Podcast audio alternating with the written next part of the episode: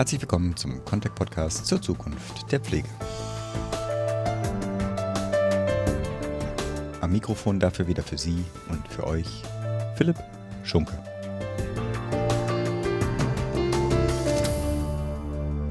Heute sprechen wir erneut mit Heinz Fleck, Geschäftsführer des Schmallenbachhaus. Und erneut geht es, wie kann es dieser Tage anders sein, um den Umgang und die Erfahrungen in der Pandemie. In der Episode 39 berichtete Herr Fleck meiner Kollegin Marie Kramp über die ersten zwei Covid-19-Monate die auch sein Haus hart getroffen haben. Er reflektierte mit uns den Ausbruchsverlauf, beschrieb die verfolgten Strategien im Umgang mit der Pandemie, aber auch und vor allem, wie Trauer und Verlust in seiner Einrichtung verarbeitet wurde.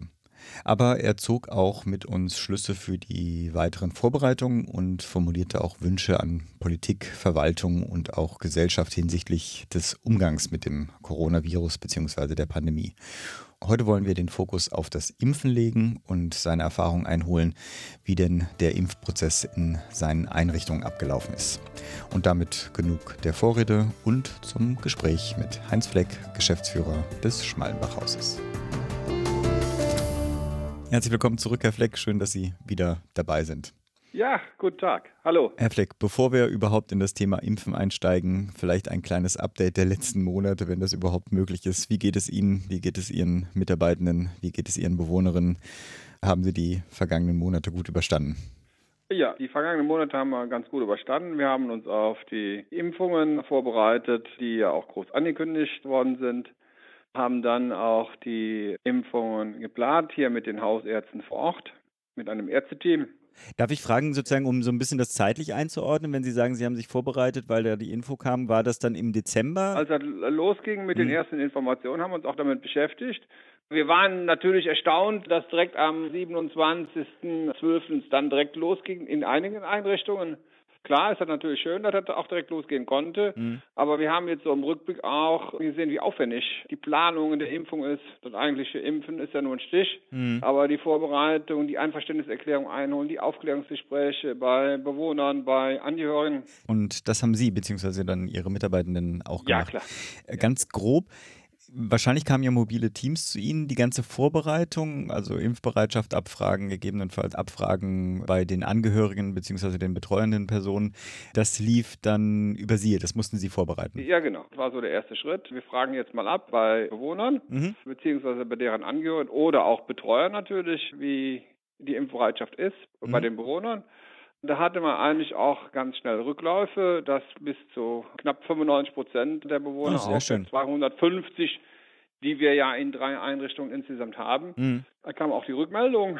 Bei den Mitarbeitern haben wir auch eine Abfrage gemacht, haben wir dann auch nochmal unterteilt die Abfrage in, wer möchte sich impfen lassen, mhm. ja oder nein, und wer ist noch unentschlossen, mhm. um auch so ein bisschen rauszufiltern, wer braucht noch Aufklärung. Das haben wir gemacht und haben dann auch die Rückmeldung bekommen, dass dann Leute noch unentschlossen waren. Daraufhin haben wir mit den Ärzten die die Impfteams gebildet haben, haben wir dann Infoveranstaltungen für die Mitarbeiter vorher noch gemacht. Okay, okay. Und hatten dann im Prinzip nachher eine Summe von knapp 400 insgesamt, die sich im ersten Rutsch, sage ich mal, bei uns haben impfen lassen. Bewohnerinnen als auch Mitarbeitende. Als auch Mitarbeiter, genau. Ich fange trotzdem noch mal einen Schritt vorher an, die Live-Situation. Wie kann ich mir das vorstellen? Da kommt also irgendwie ein Wagen vorgefahren und dann rücken die aus. Die brauchen ja auch die entsprechenden Räume, Schutzkleidung.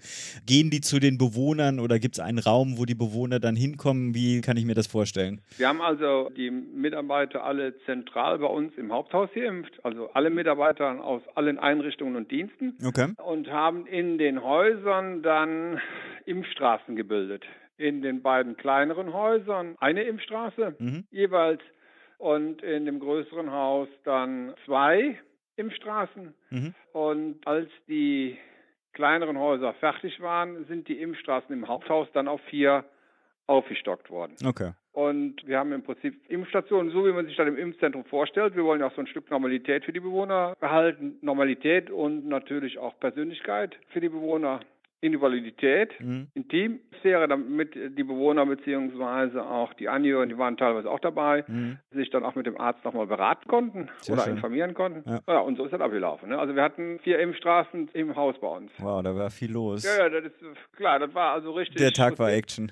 genau, so wie man, sag mal, wenn man zu Hause lebt, in die nächste größere Stadt fährt zum Impfzentrum, so war das bei uns im Haus. Mhm. Vom Wohnbereich runter und dann in hm. den Impfbereich. Als ehemalige Pflegekraft würde ich mich natürlich auch dafür interessieren, also Sie müssen natürlich keine Quoten nennen, wie denn die Impfbereitschaft bei den Mitarbeitenden aussah. Natürlich auch im Fokus Pflegekräfte, aber im Prinzip ja eigentlich die gesamte Mitarbeiterinnenschaft.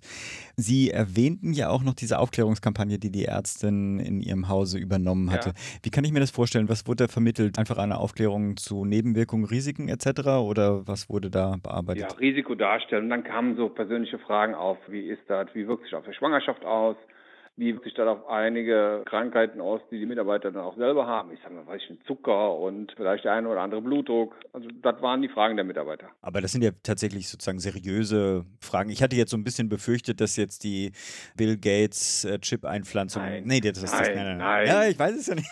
nein, nee, haben wir, haben wir wirklich nicht gehabt. Ne? Mhm. Also Klar ist bei, bei Pflegekräften, die sind da immer was vorsichtiger, die wollen nicht die Ersten sein, ne? Ja, aber wir haben, die Quote kann ich auch ruhig sagen, wir, wir hatten nachher eben noch die Thematik, dass dann rauskam, dass alle, die positiv mal waren, mhm. Bewohner sowie Mitarbeiter, dass die erstmal in der ersten Rutsche nicht mitgeimpft werden, okay. weil man davon ausging, dass die einen ausreichenden Schutz noch haben. Okay. So, und wenn wir die dann bei der ersten Impfung mitberechnen und sagen, okay, die haben Schutz, mhm. dann sind wir an 80 Prozent Abdeckung Zahl. gekommen. Mhm. Genau. Jetzt haben wir die Pflegekräfte ein bisschen vorweggezogen.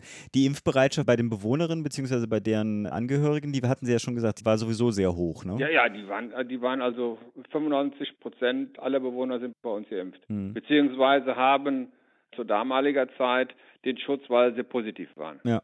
Dann kommen wir zu der nächsten Gruppe von Menschen, die bei Ihnen ja auch tätig sind.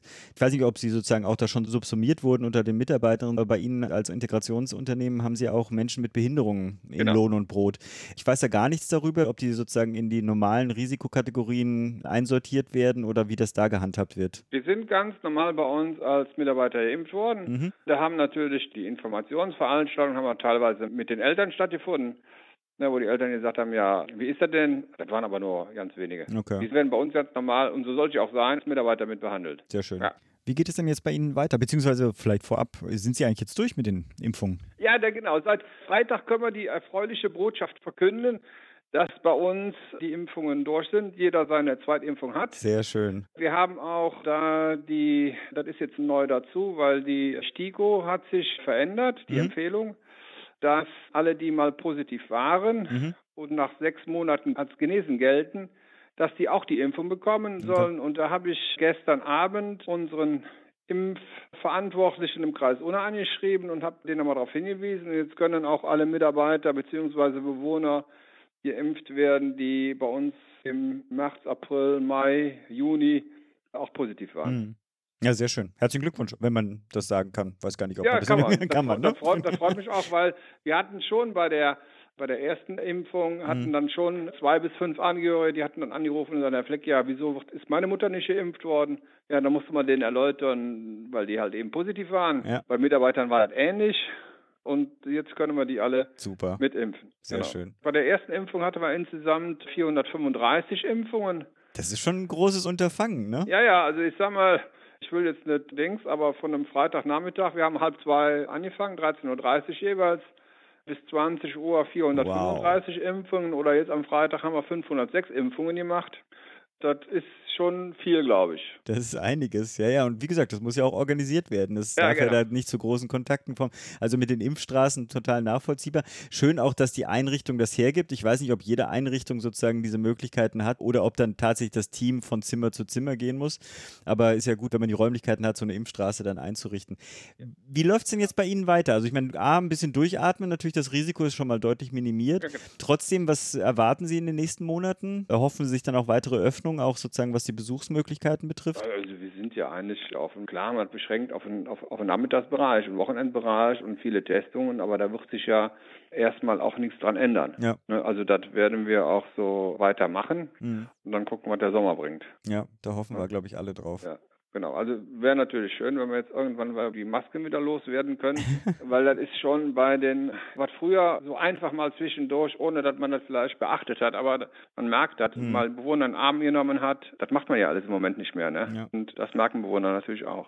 Ja, da warten wir ja nicht nur auf den Sommer, sondern natürlich auch auf die Antwort auf die Frage oder die Suche nach der Evidenz dass auch geimpfte Personen dann auch nicht mehr ansteckend wirken können. Ja. Dann würde sich wahrscheinlich einiges da auch an Lockerungen vielleicht möglich werden. Gerade in Ihrem Kontext ist das, glaube ich, auch mehr als nötig. Ja, das wäre schön. Dann bleibt mir nur noch Ihnen erstmal natürlich zu danken für die Schilderung heute und für das Gespräch. Allerdings auch natürlich weiterhin alles Gute zu wünschen Ihnen, Ihren Mitarbeitenden, natürlich auch dann Ihren Bewohnerinnen, dass wir da alle ja. gemeinsam gut durch die Pandemie kommen. Herzlichen Dank. Danke auch. Bleiben Sie gesund. Ich meine Erfahrungen hier mitteilen konnte. Immer Danke. wieder gerne, wir freuen uns. Dankeschön. Schönen Tag, ne? Ihnen auch. Tschüss. Bis dann, tschüss.